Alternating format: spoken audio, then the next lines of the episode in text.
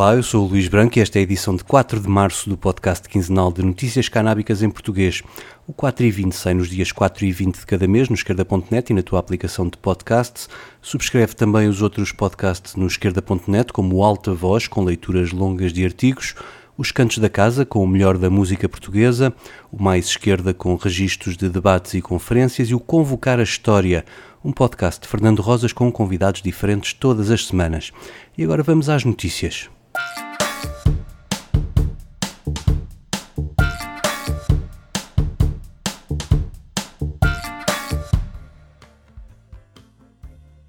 Começo pela principal notícia canábica nacional desta quinzena. Ao fim de dois anos da legalização, a cannabis deve chegar às farmácias portuguesas já no mês de abril. Pelo menos é essa a expectativa da empresa Tilray, que conseguiu a autorização de colocação no mercado para as suas folhas secas. Dizia ao Jornal de Notícias aqui há dias que o produto será vendido em embalagens de 15 gramas, que custarão 150 euros. Só quem tiver receita médica para uma série de indicações muito precisas é que vai poder ter acesso ao produto. São elas a dor crónica associada a doenças oncológicas ou ao sistema nervoso, a epilepsia, a espasticidade associada à esclerose múltipla ou a lesões da medula espinhal, entre outras. A cannabis vendida nas farmácias conta com um teor de 18% de THC e 1% de CBD e para já não vai ter concorrência. O Infarmed está a avaliar um outro pedido de comercialização de flores secas, produzidas pela Aurora Cannabis. Além desse, diz o Jornal de Notícias que há também um chá medicinal produzido pela RPK Biofarma à espera de autorização. Os óleos de cannabis com THC e CBD da empresa Sabores Púrpura ainda esperam pela luz verde do Infarmed para dar início ao processo de comercialização.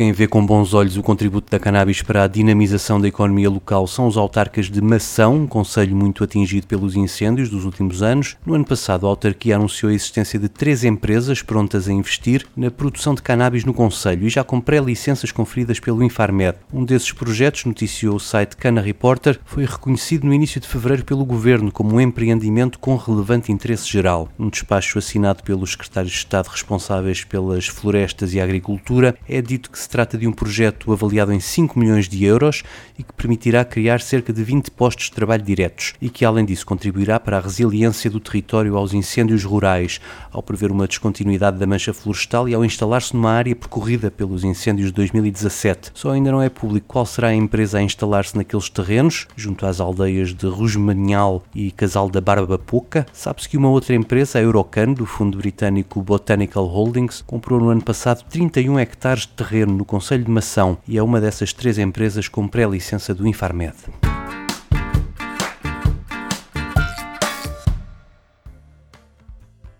Marrocos é um dos países que mais cannabis produz e surpreendeu o mundo na semana passada ao anunciar que o Conselho de Ministros iria discutir uma proposta de legalização da cannabis para fins medicinais e industriais. A proposta ficou para segundo plano na reunião da passada quinta-feira, mais dedicada ao acompanhamento do plano de vacinação e às medidas de apoio aos setores mais prejudicados pela pandemia, mas é esperado que regresse hoje, 4 de março, e que possa ser agora aprovada. Conhecem-se ainda poucos detalhes da proposta, mas sabe-se que ela inclui a criação de uma agência que ficará responsável por delinear a estratégia para este setor da economia, bem como certificar e atribuir licenças de produção, transformação e exportação da cannabis, que é plantada desde sempre no país, em particular na região do Rif. Segundo o site marroquino 360, que diz ter em exclusivo o conteúdo desta lei, a agência será a única entidade a comprar a cannabis aos produtores e a vendê-la para transformação às empresas que se instalarem em Marrocos e mais tarde sairá um decreto a delimitar as zonas de cultivo no país, que à partida serão apenas seis. O consumo para fins recreativos continuará proibido. Ao portal francês News Newsweek, a investigadora e socióloga marroquina Kenza Afsahi diz que isto podem ser boas notícias para as centenas de milhares de pessoas que hoje trabalham em toda a fileira da cannabis no mercado negro e fala da marginalização a que essas pessoas foram sujeitas, bem como das pressões que o próprio país sofreu nas últimas décadas por parte da Europa para reduzir as áreas de cultivo, quando tinham sido os protetorados espanhol e francês a contribuir para que esse cultivo se desenvolvesse. A investigadora alerta também para a degradação do meio ambiente, acentuada pela introdução de variedades híbridas de cannabis cannabis nos últimos anos e também técnicas de cultura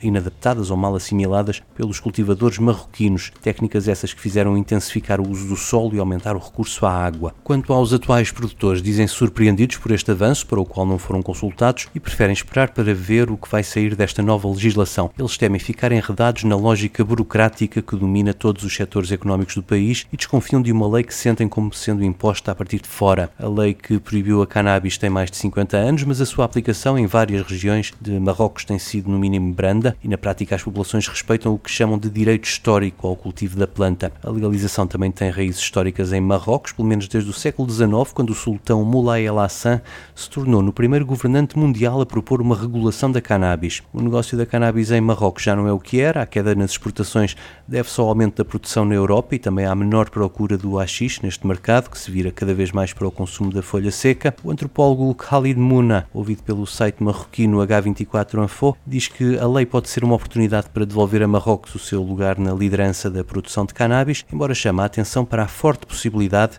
de muitos dos atuais cultivadores acabarem por ser excluídos deste mercado.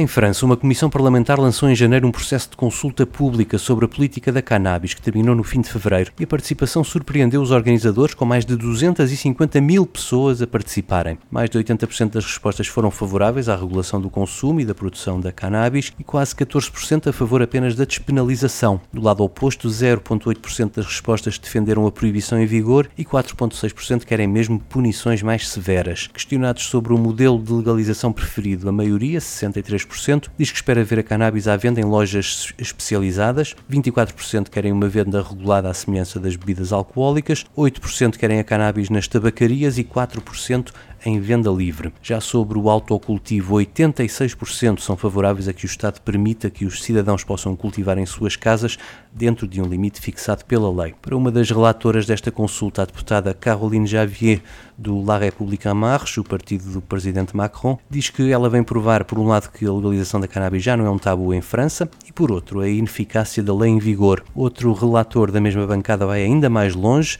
Jean-Baptiste Moreau diz que é preciso lançar uma verdadeira consulta popular que pode assumir a forma de um referendo e promete avançar com uma proposta nesse sentido daqui a um mês. A França é o país europeu com mais consumidores habituais de cannabis, segundo os números do Observatório Europeu da Droga e Toxicodependência. Para o fim deste mês está previsto o início de um programa experimental de cannabis medicinal que vai envolver mais de 3 mil doentes. A iniciativa foi aprovada no Parlamento em 2019, mas ficou adiada por causa da pandemia.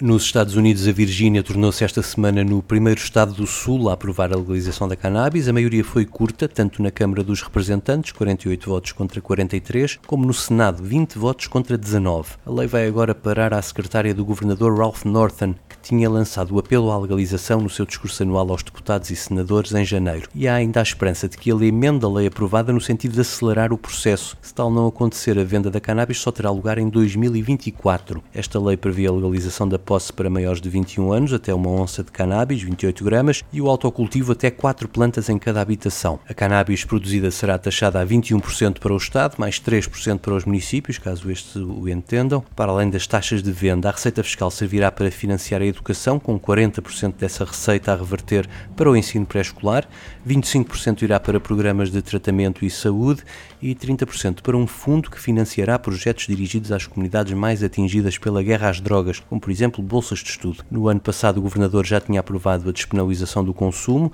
introduzindo multas de 25 dólares e iniciado a limpeza do cadastro dos condenados por este crime, que deixou de o ser.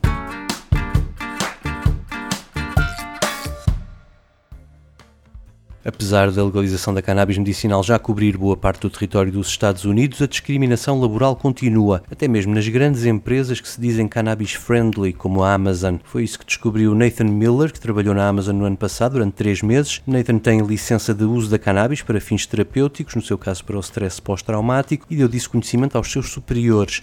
Mas quando se candidatou a um emprego a tempo inteiro e fez o teste de despistagem de drogas, voltou a mostrar autorização médica e acusou naturalmente positivo. Mais tarde foi foi contactado pelos recursos humanos da Amazon a dizerem que a sua candidatura tinha sido rejeitada por causa do teste. Nathan não se conformou e interpôs agora uma ação contra a Amazon no Tribunal Federal da Pensilvânia, um estado cuja lei protege os trabalhadores autorizados a usar cannabis medicinal. A empresa alega agora que ele não a informou desse uso e que foi contactado para explicar o resultado do teste, mas ao fim de vários dias não respondeu e por isso a decisão de o rejeitar foi tomada em seguida. Nathan contesta a versão da Amazon, diz que o teste foi feito num dia e o despedimento foi-lhe comunicado no dia seguinte, sem qualquer pedido de explicação. Esta situação não é nova, a Amazon perdeu no ano passado um processo semelhante na Nova Gércia para outro trabalhador apanhado num dos testes aleatórios que faz regularmente. Aqui a empresa alegou que o trabalhador não tinha dado informação prévia sobre a autorização para o uso da cannabis medicinal e tentou levar o processo para um tribunal federal, mas o pedido foi recusado pelo juiz.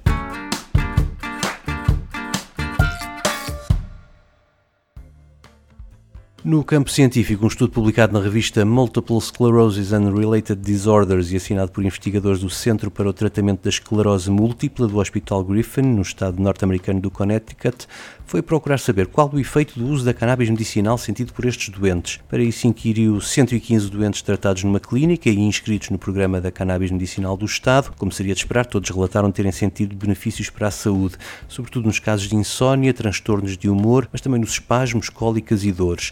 Ao contrário de estudos anteriores, este sugere que a percepção positiva acerca dos benefícios acontece mais nos casos com sintomas mais ligeiros e que levam a menos incapacidade. Além de confirmarem os benefícios da cannabis numa série de sintomas associados à esclerose múltipla, os investigadores sublinham nas conclusões que este recurso à cannabis levou à redução e, em alguns casos, ao abandono do uso de fármacos receitados para os mesmos sintomas.